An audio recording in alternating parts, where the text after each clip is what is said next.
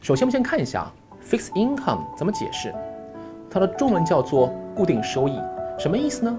就是说啊，我今天做笔投资，未来能获得多少收益，在今天呢我就知道了，因此叫固定收益。好，我们想一想，在金融实务里面，哪些产品是符合特性的呢？哎，第一个常见的我们叫做优先股，英文的话叫做 preferred stock。我们知道说啊，股票分成两大类型，优先股和普通股。那么什么区别呢？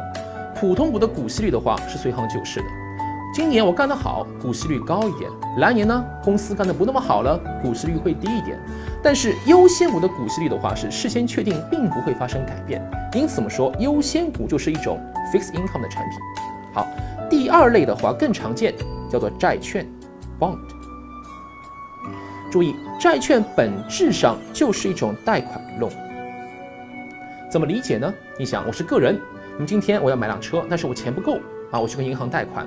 比如说呢，我借三年，每年付利息，呃，三年结束还本金，啊，那么你想我是公司，我当前呢发债券来融资，本质上什么？就是跟债券投资人来借钱，我同样也是每年付利息，到期还本金。